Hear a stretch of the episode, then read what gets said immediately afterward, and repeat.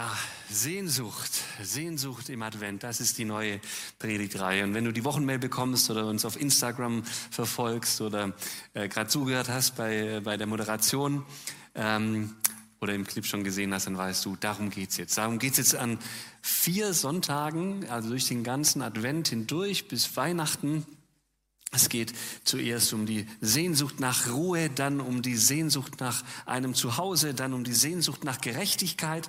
Und dann haben wir schon den dritten Advent, da ist Familiengottesdienst. Und dann geht es am vierten Advent, der gleichzeitig Heiligabend ist in diesem Jahr, äh, um die Sehnsucht nach Hoffnung. Hoffnung in einer hoffnungslosen Welt. Sehnsüchte. Sehnsüchte sind ganz tief verankert in uns Menschen. Deswegen finde ich es wichtig, immer mal wieder darüber zu sprechen. Rainer Maria Rilke, dieser österreichische Dichter und ähm, äh, Schreiber, Erzähler, der hat in seiner ersten Strophe seines Gedichtes Das ist Sehnsucht Folgendes über Sehnsucht geschrieben. Das ist Sehnsucht. Wohnen im Gewoge und keine Heimat haben in der Zeit. Und das sind Wünsche, leise Dialoge täglicher Stunden mit der Ewigkeit. Ich fand es irgendwie eine passende Beschreibung von dem, was Sehnsucht ist, eine passende Definition. Sehnsucht hat ihre Heimat nicht in dieser Zeit.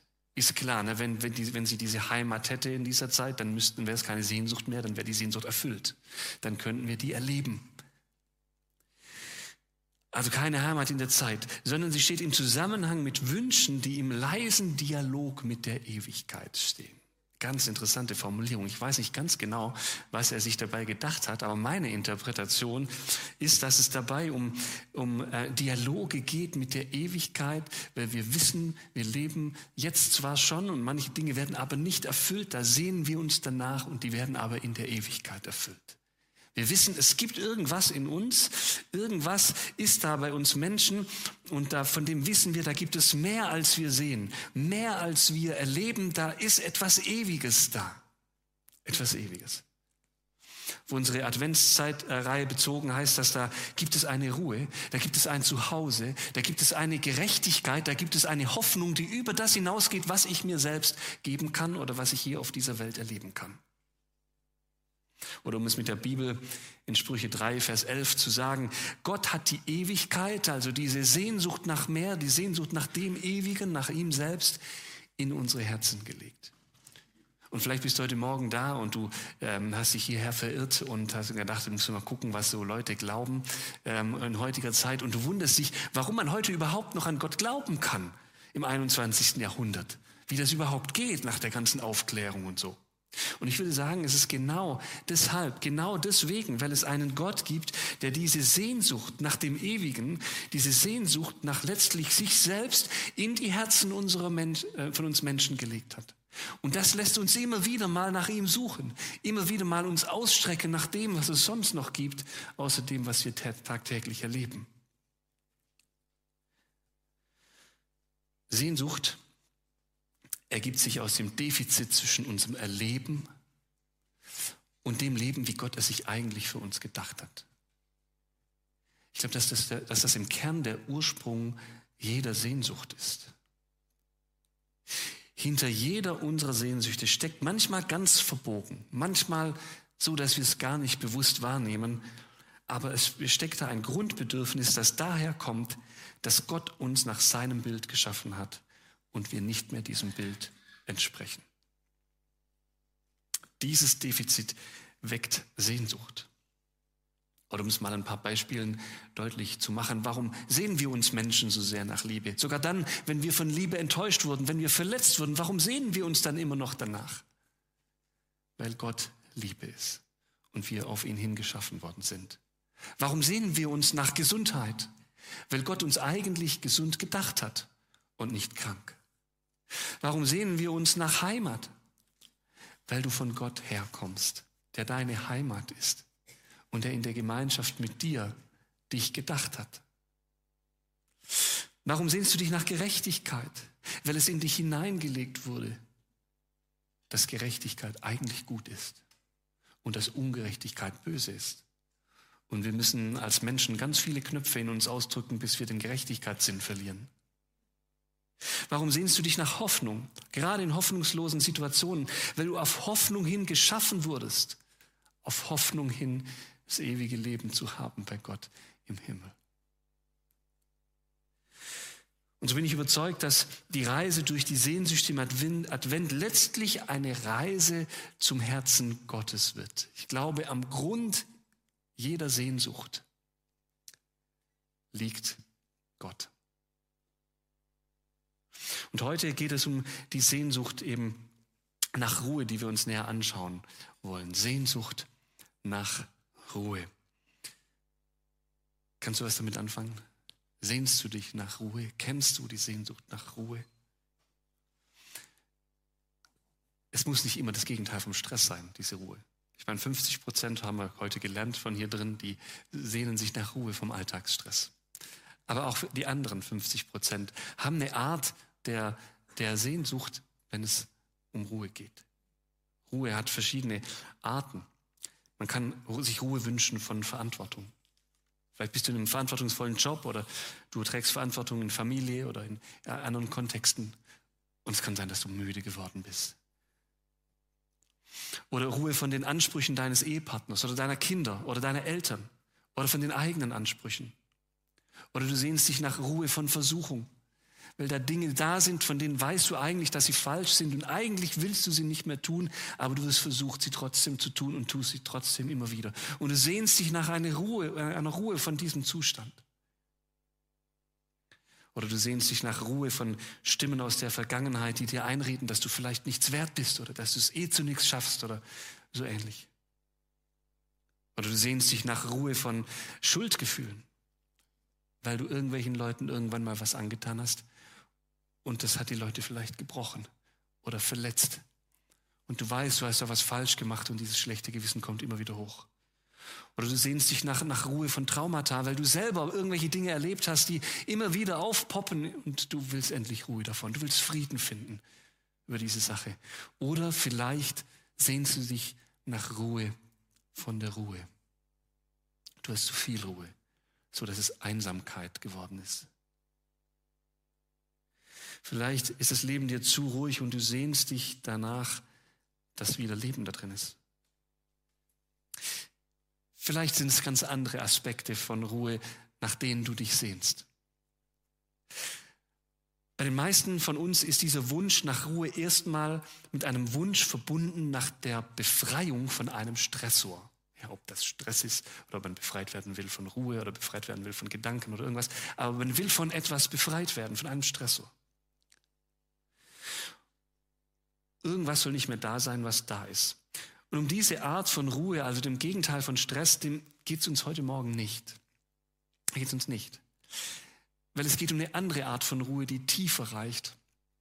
Und ich glaube, je nachdem, in welcher Lebenssituation du steckst, wäre das auch keine Hilfe. Du könntest je nach Lebenssituation von fünf Stressoren befreit werden und du hättest immer noch zehn, die nachkommen sondern worum es heute geht, das ist so eine Ebene weiter unten, eine Ebene weiter tiefer. Es geht um keine Ruhe, die aus der Flucht kommt, sondern eine Ruhe im Sturm. Eine Ruhe, die von Gott kommt. Gott kann dir Ruhe in deine jetzige Lebensphase hineinschicken. Glaubst du das? Und zwar nicht nur, indem er Dinge wegnimmt, sondern indem er dir die Ruhe in diese Lebensphasen hineinschenkt. Wir schauen uns so eine Ruhe mal an. Und wir lesen von dieser Ruhe in einer Vorweihnachtsgeschichte in Lukas 1, der Geschichte von Zacharias und Elisabeth, meine absolute Lieblingsgeschichte, wenn es um die vorweihnachtlichen Geschichten geht. Ähm, ich glaube, ich habe über keinen Bibeltext so oft gepredigt wie über Zacharias und Elisabeth. Ähm, es ist ein kinderloses, altes Ehepaar. Er ist ähm, Priester beziehungsweise hat ja Tempeldienst ab und zu mal. Und beide lebten kurz vor Jesu Geburt. Und sie hatten einen, einen großen Lebensschmerz. Und das ist der, sie konnten keine Kinder bekommen. Das war ihr Lebensschmerz. Damit hatten sie zu kämpfen. Und dann passierte etwas, das uns auch etwas über göttliche Ruhe lehrt. Und dazu lese ich mal diesen Text aus dieser Vorweihnachtsgeschichte aus Lukas 1, die ab Vers 8.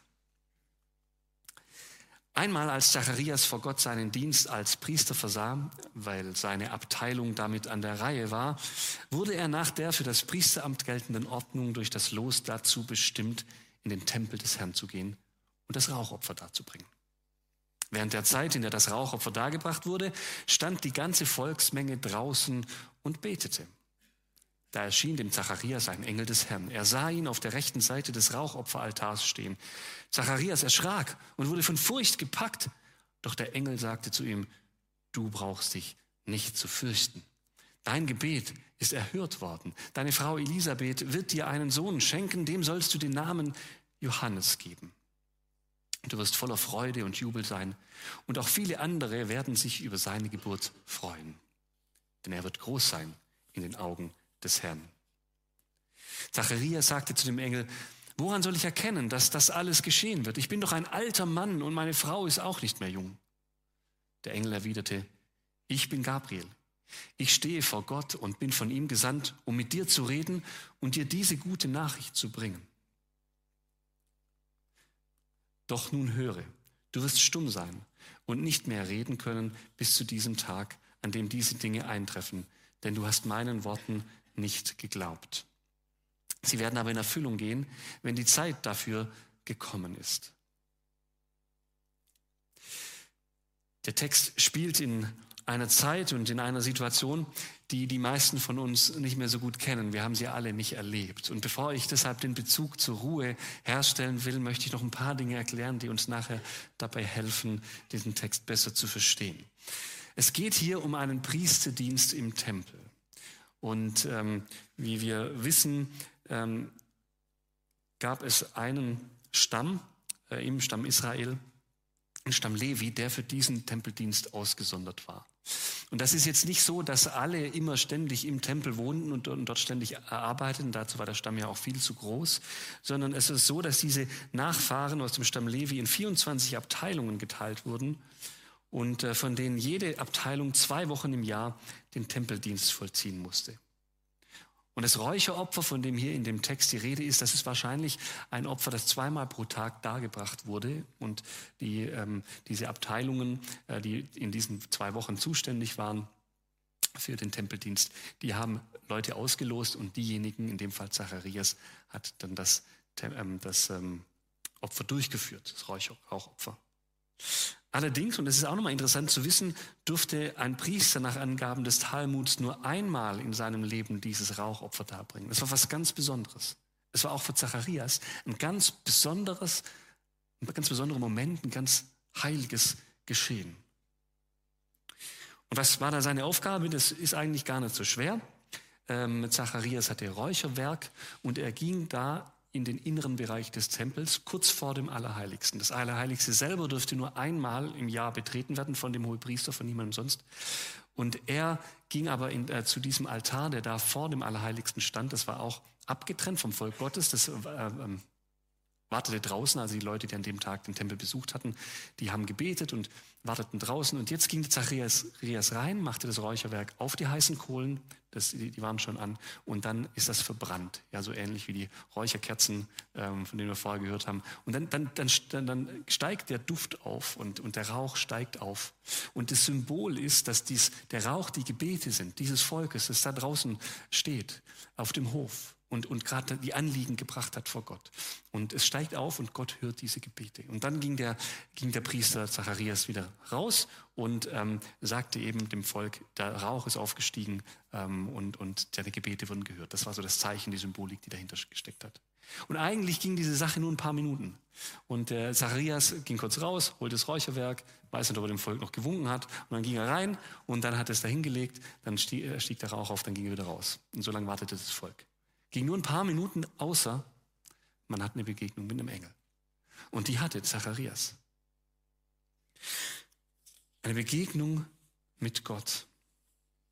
Und das ist das Erste, was ähm, ich aus diesem Text uns mitgeben will. Diese Ruhe, diese göttliche Ruhe, die wir erleben können, die kommt aus der Begegnung mit Gott. Ist gar nicht so überraschend. Ne? In diesem Fall war sie im Tempel, direkt vor dem Allerheiligsten. Was, was könnte es da für einen geeigneteren Ort geben in der damaligen Zeit? Zacharias war wohl noch nie, obwohl er Priester war, noch nie oder nur sehr selten so nah am Allerheiligsten. Und dann das Überraschende. Obwohl er diesen heiligen Moment an diesem heiligen Ort erlebte, hatte das mit dem übernatürlichen Reden Gottes gar nicht so auf die Reihe bekommen. Ne? Erinnert euch an die Geschichte, die ich gerade vorgelesen habe. Das war für ihn eher befremdlich. Er hatte Zweifel, dass das jetzt wirklich alles passiert, was er da erlebt. Versucht euch das einfach mal bildlich vorzustellen. Ja, bildlich, ihr seid vor dem Allerheiligsten. Ihr vollzieht eine heilige Handlung. Der Rauch steigt auf. Und dann, dann ähm, habt ihr, ihr macht was, was man nur einmal im Leben machen darf. Als Priester und als normaler Mensch darf man das überhaupt nie machen. Also in total, total die heilige Atmosphäre, total die Ehrfurcht, die da ist. Und, und dann erscheint ein Engel. Ein Engel, der zu dir redet. Und zwar total verständlich und er spricht einen Wunsch an von dir. Er weiß, er kennt deinen tiefsten Wunsch, den du hast. In dem Fall von Zacharias, den Wunsch nach einem Sohn. Und er sagt, er wird in Erfüllung gehen. Und was macht Zacharias? Er fragt, woher soll ich erkennen, dass das wahr ist? Ich meine, er erlebt ein Wunder, das Reden Gottes durch einen Engel und er fragt, woran soll ich erkennen, dass das wahr ist? Ich bin zu alt und meine Frau genauso. Er zweifelt. Ich hätte in diesem Moment gerne in das Gesicht von Gabriel geguckt und ich werde Gabriel mal später im Himmel fragen, was er sich dabei gedacht hat, als Zacharias das gesagt hat. Wenn, wenn man sich das so vorstellt, na, da ist er im allerheiligsten Ort der Welt. Er ist eigentlich auf Begegnung mit Gott gepolt und dann hat er diese Begegnung und bekommt auch die Zusage für den innersten Wunsch, den er hat und dann glaubt er das nicht. Was für eine skurrile Situation und das als Priester, als Berufsgläubiger. Lag das so fern, dass Gott übernatürliche Dinge getan hat und tut? Was dachte er, was das sonst ist? Eine Halluzination? Ja? Hat er sich gefragt, was der andere Priester ihm da in die Kräuter reingemacht hat, die er da verbrannt hat? Oder was hat er, was hat er sich gefragt? Ich glaube, Zacharias Zweifel, die gingen, die gingen tiefer. Und je mehr wir darüber nachdenken, desto mehr, glaube ich, werden wir die verstehen. 400 Jahre lang hat Gott nicht mehr im größeren Stil zu seinem Volk geredet. Der letzte große Prophet, der uns heute noch auch überliefert ist im Alten Testament, das war 400, etwa 400 Jahre vorher. 400 Jahre lang Schweigen Gottes. 400 Jahre lang keine Botschaft für das gesamte Volk Israel, außer die, die sie überliefert hatten in den Büchern, in den Skripten, in dem alten, heutigen Alten Testament. Das übernatürliche Eingreifen Gottes, das kannten die meisten vermutlich nur aus Geschichten, die meistens Jahrzehnte, vielleicht sogar Jahrhunderte zurücklagen. Und Zacharias? Ja, der war echt ein frommer Mensch. Die Bibel sagt über ihn, dass er und seine Frau, dass sie Gott wirklich nachfolgten, dass sie gute Gläubige waren. Was die taten, was dem Herrn gefiel, lesen wir. Aber sie waren bestimmt auch ernüchtert. Vom langen Schweigen Gottes auf der einen Seite, was das ganze Volk Israel betraf, aber zum anderen auch von dem persönlichen Schweigen, weil Gott ihnen eben nicht ihren Wunsch erfüllt hat, einen Sohn zu haben oder überhaupt ein Kind. Und es war hart. Nicht nur, weil ihnen die Altersvorsorge gefehlt hat, wie das damals war, da gab es nicht so dieses äh, Sozialsystem, sondern auch, weil sie es verpassten, in die Kindergesichter zu gucken, zu sehen, wie sie aufwuchsen, wie sie sich entwickelten. Und auch deshalb, weil Kinder damals als Segen Gottes galten. Und jetzt hatte er als Priester kein Kind. Was muss das für ein Priester sein? Das kann ja nur ein halbes Portionchen gewesen sein, oder? Wenn Gott ihm diesen Segen vorenthält.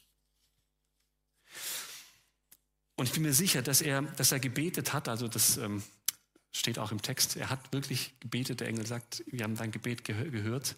Ähm, und er hat gebetet und, und, und auch bestimmt viele Opfer dargebracht für diesen, äh, zu diesem Gott. Aber wie wir sehen an der Reaktion, glaubte er gar nicht mehr daran inzwischen.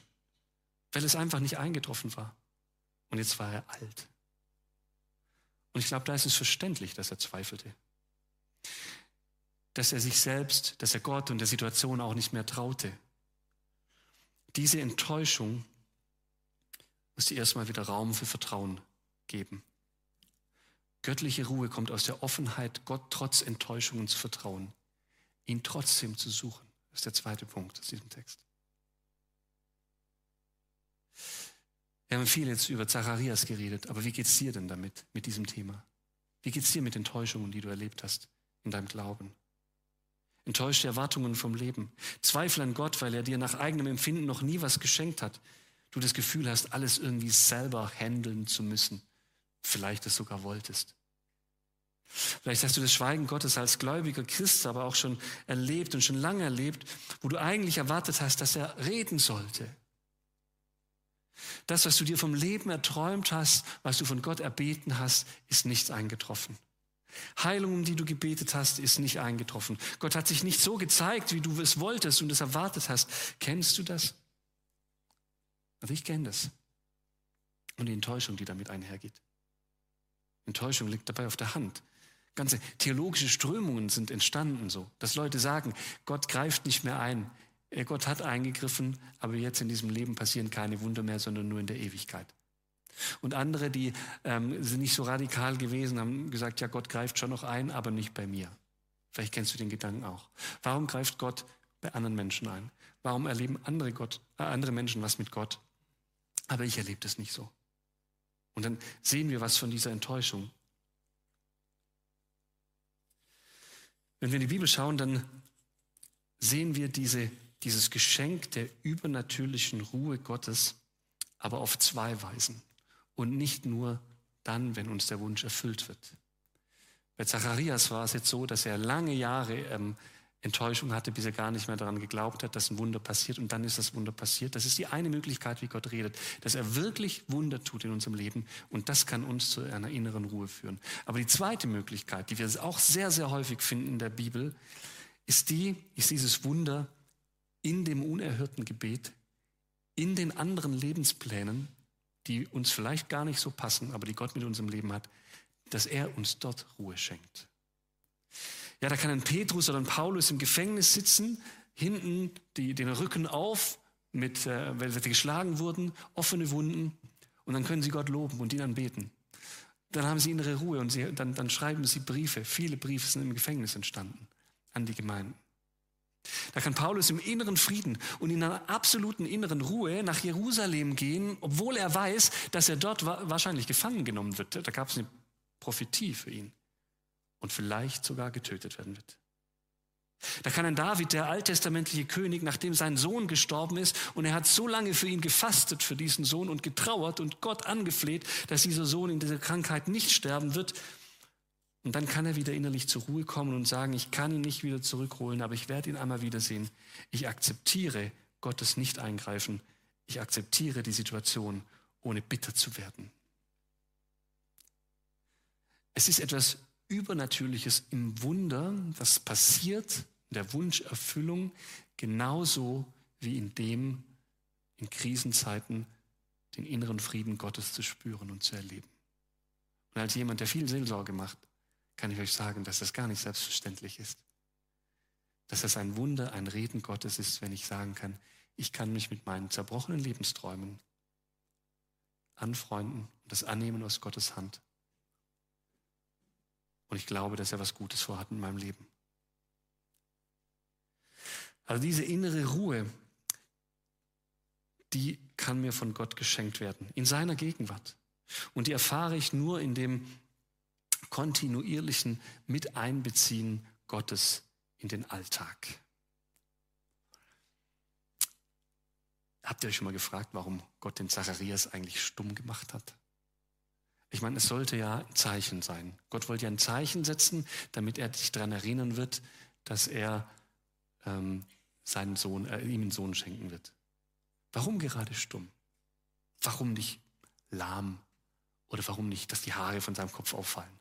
Oder warum nicht, er einen elften Finger kriegt? Oder irgendwie, ich meine, Gott konnte ja alles machen. Warum gerade stumm? Was ist die nähere Bedeutung von diesem Stummsein? Es ist so, als würde Gott sagen, Zacharias, lerne wieder neu auf mich zu hören, mich neu wahrzunehmen. Du hast es ja nicht mal geschafft, mich wahrzunehmen, als ein Engel vor dem Allerheiligsten stand und du gerade im Begriff warst, ein Rauchopfer zu bringen, das dafür steht, dass Gott dein Gebet hört. Also selbst dann hast du mich nicht wahrgenommen und mir nicht geglaubt. Lerne zu hören. Lerne zu hören. Es ist so, als würde Gott durch das Zeichen der Stummheit sagen, mach den Mund zu und die Ohren und die Augen weit auf. Lerne mich wieder neu zu sehen und zu hören. Ich bin anders als dein religiöser Trott, in dem du dich befindest und in dem du dir vorgegaukelt hast, dass du genau weißt, wie ich funktioniere und wie Glauben funktioniert. Und wir als Christen kommen immer wieder in so einen Trott rein, da müssen wir uns nichts vormachen. Auch als Pastor kommt man immer wieder in so einen Trott rein. Und wir brauchen diese Erlebnisse, diese Erlebnisse und diese, diese Sehnsucht nach Gott, die uns aus diesem Trott rausholen. Wir können heute nachlesen, wie das war, wie Zacharias nach, Zacharias nach der Stummheit aus diesem Trott rausgekommen ist. Ja, ein paar Kapitel später, ein paar Verse später sogar nur, ähm, ein knappes Jahr später mit der Geburt seines Sohnes, da äh, lobt er Gott und er hat eine Message für das Volk, das da um ihn her steht. Und weil er Gott gehört hat, weil er erkannt hat, was Gottes Plan ist. Und das hat er aus der Stille erfahren. Aus der Stille. Was er vorher nicht mal im Tempel von einem Engel ähm, ähm, zugesprochen, geglaubt hat, das hat er jetzt in der Stille erkannt. Göttliche Ruhe erfährst du im kontinuierlichen Hören. Wir, wir, leben ja in so einer Gesellschaft, da wollen wir alles instant haben, alles sofort, alles muss sofort da sein. Ja, wenn wir irgendwas wollen, dann, ähm, dann gehen wir auf Amazon und dann bestellen wir uns das. Und wenn wir irgendwie ähm, ein Problem haben, dann googeln wir das und dann finden wir ein YouTube-Video, das uns hilft, dieses Problem zu lösen. Alles instant möglich, alles sofort möglich, alles muss schnell gehen. Ja, und, und ihr kennt diese Beschwerdebriefe vielleicht auch, wenn irgendwas im Zug, wenn der nur ein paar Minuten später hat, dann regen wir uns auf. Und wenn, wenn äh, irgendwie die Lieferung nicht so gekommen ist, wie wir wollten, dann regen wir uns auf. Wenn irgendwas nicht so gepasst hat, wie wir es uns vorgestellt haben, dann regen wir uns auf. So, weil wir sind das gewohnt. Die Gesellschaft, die, die trimmt uns dahin. Alles muss sofort gelöst werden, alles muss instant kommen. Und wir stehen als Christen in Gefahr, dass wir diesen, diese Art und Weise, Probleme anzugehen, auf den Glauben mit Gott projizieren dass sie denken, Gott muss doch auch so funktionieren, wenn er gut ist. Wenn Amazon gut ist, dann kommt mein, äh, mein, mein Paket ähm, einen Tag später, wenn ich Prime-Kunde bin. Maximal zwei Tage später. So, und wenn Gott gut, gut ist, dann muss er es ja auch schneller schaffen, oder? Und so denken wir, weil wir einfach so geprägt sind, dass, dass wir mit Gott das von Gott erwarten können. Wie viele von diesem Problemlösungsverhalten projizierst du auf deine Beziehung zu Gott? Wie schnell sind wir damit dabei, dabei, mit unseren Anliegen direkt zu Gott zu gehen, mit unserer Sünde und mit, und mit allem, was wir so als Anliegen haben. Und wir laden es bei ihm ab und dann gehen wir einfach wieder und erwarten, dass Gott das ein, das irgendwie erfüllt und wenn nicht, dann ist irgendwas falsch gelaufen. Wie wenig sind wir bereit dazu, unsere Vorstellungen vom Leben einzutauschen gegen Gottes Vorstellungen vom Leben, anstatt nur die Anliegen loszuwerden und zu erwarten, dass instant die Lösung kommt. Diese Abgleichung des Willens Gottes mit unserem Willen braucht Zeit. Veränderung braucht immer Zeit. Hast du jemals erlebt, dass sich jemand von einer Überzeugung, also einer echt tiefen Überzeugung, abgebracht hat? Dass du von einer echt, wo du wirklich überzeugt warst, das stimmt auf jeden Fall. Ähm, hast du mal erlebt, dass jemand es geschafft hat, dass du das änderst? Ich bin mir ziemlich sicher, dass das nicht innerhalb von fünf Minuten ging. Und auch nicht innerhalb eines Gesprächs, wenn diese Überzeugung wirklich tief in dir verwurzelt war. In den allerwenigsten Fällen geht eine Veränderung von Überzeugungen von heute auf morgen. Die meisten Überzeugungen, die du hast, sind über Jahre und vielleicht sogar Jahrzehnte gewachsen. Du bist geworden mit deinen Überzeugungen, wie dich dein Leben geprägt hat. Und deswegen gehen diese Veränderungsprozesse von Überzeugungen und von dem, wie Gott seinen Job zu tun ähm, hätte, nicht einfach so wie mit so einem Fingerschnipsen. Und Gott macht das auch nicht mit einem Fingerschnipsen bei dir. Wir sind eigenständige Persönlichkeiten und Gott nimmt uns ernst. Erkenntnisse und Überzeugungen, die ein bisschen tiefer gehen als Geschmacksfragen nach dem Essen oder nach Autos oder so, die brauchen Zeit, um sich zu verändern. Zeit, um sich in uns zu verankern. Um mal ein Bild zu, zu gebrauchen, ne, ähm, Gottes Wort ist süß und es ist gut und es ist wohltuend, aber es ist nicht wie Schokolade oder wie Chips, die ich einfach so in mich reinfuttern kann und dann gehe ich zum nächsten Tagesordnungspunkt über. Es ist mehr vielleicht, kann man es vergleichen mit einem, mit einem Bonbon, ja, dass man lange lutscht, von dem man lange was hat. Oder mit, äh, mit ähm, äh, einem Lolly. Oder vielleicht, wenn du gern Wein trinkst und, und du hast einen guten Wein, ähm, also dann ist es eigentlich nicht empfehlenswert, den einfach so ins Glas zu kippen und runterzuhauen und dann Chips zu essen. Ja, sondern wenn du da wirklich ein bisschen Ahnung davon hast, dann lässt du den, wenn es einer ist zum Dekantieren, lässt du den ein bisschen dekantieren, dann freust du dich drauf. Vielleicht liest du vorher noch was, woher der kommt und ob der im Fass gereift ist und, und wenn ja, wie lang und was für ein Fass das war und dann kriegst du schon richtig Lust auf den Wein und dann, dann, dann riechst du schon den Duft und irgendwann schenkst du dir den ein und dann riechst du daran und überlegst dir, nach was der alles riecht und was du alles wahrnimmst und dann ähm, lässt du, nimmst einen kleinen Schluck und lässt das dann dir auf der Zunge zergehen. Vielleicht gurgelst du sogar ein bisschen und dann, und dann riechst du noch da drin in dem Glas und dann wird deine Nase voll, dein Gaumen wird voll und plötzlich schmeckst du noch andere Sachen und dann, und dann, dann schluckst du das und dann kommt der berühmte Abgang. Abgang. Du, du äh, isst danach nicht einfach irgendwie direkt wieder was anderes, äh, nachdem du runtergeschluckt hast, sondern du guckst, was passiert. Und wenn es ein guter Wein ist, dann, dann 60 Sekunden ähm, kann es doch sein, dass du ganz andere Sachen oder noch länger ganz andere Sachen schmeckst. Und dann genießt du das. Und dann denkst du, wow, jetzt hast du die Vielfalt dessen geschmeckt, was der Wein hergibt. Ähm, irgendwann. So, und so ähnlich ist es mit dem Wort Gottes auch. Und es ist mit, mit, mit Gottes Reden auch, Reden auch.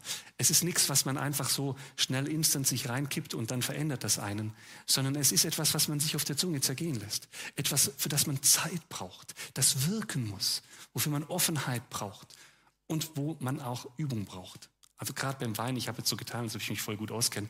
Das tue ich gar nicht. Äh, ich lese dann immer in der Beschreibung, nach was das alles schmecken soll und dann, ach so.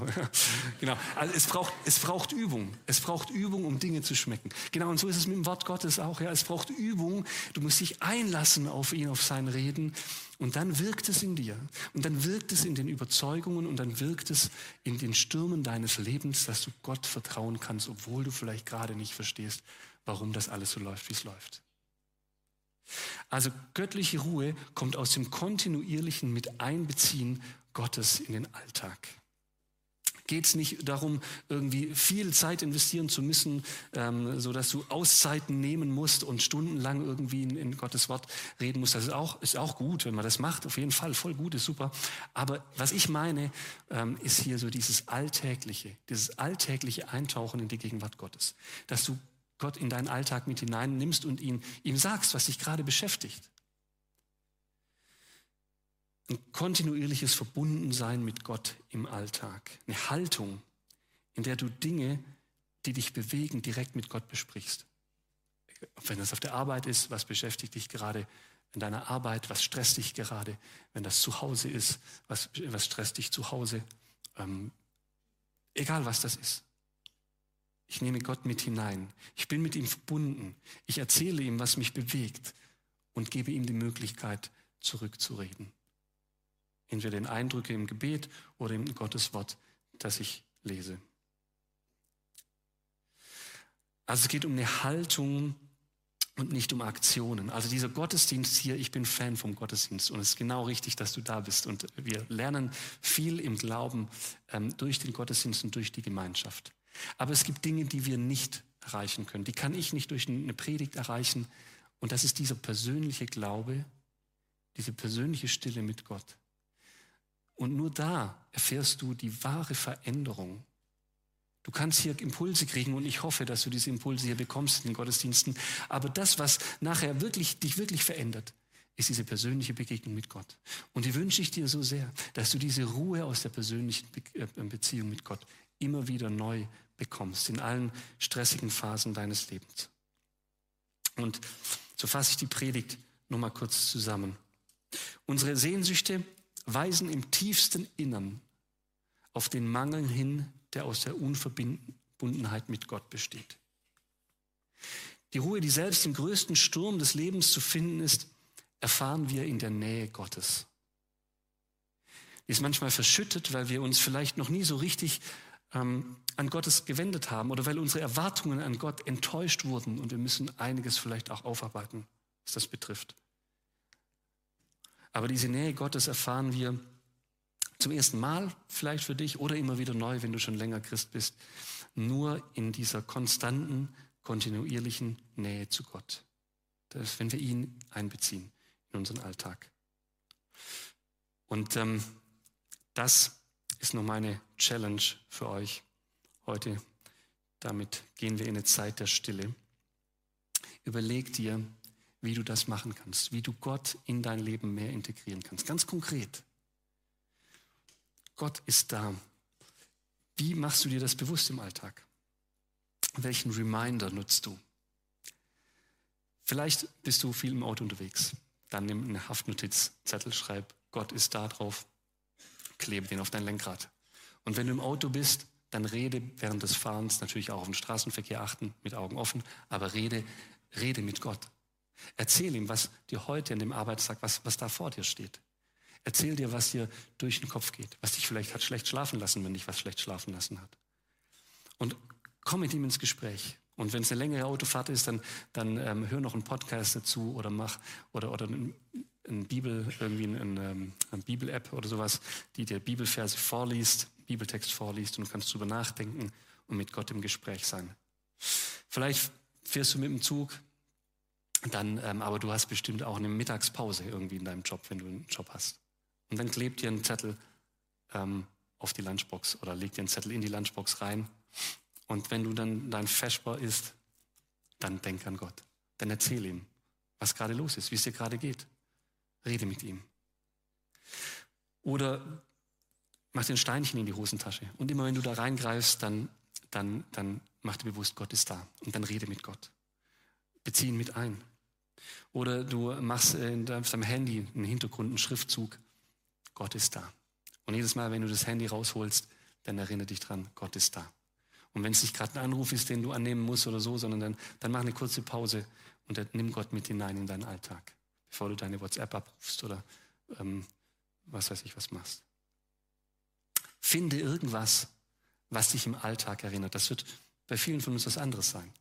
Deshalb gehen wir jetzt in eine Zeit der Stille. Ungefähr eine Minute und jeder von uns kann sich überlegen, hey, welchen Reminder gibt er sich in dieser Woche? Was kann ich konkret heute Nachmittag, wenn ich nach Hause gehe, umsetzen, dass ich diesen Reminder habe in der nächsten Woche? Überlegt euch, was das sein kann. Nehmt es euch vor. Ähm, und ich mache, schließe die Zeit der Stille ab mit einem Gebet.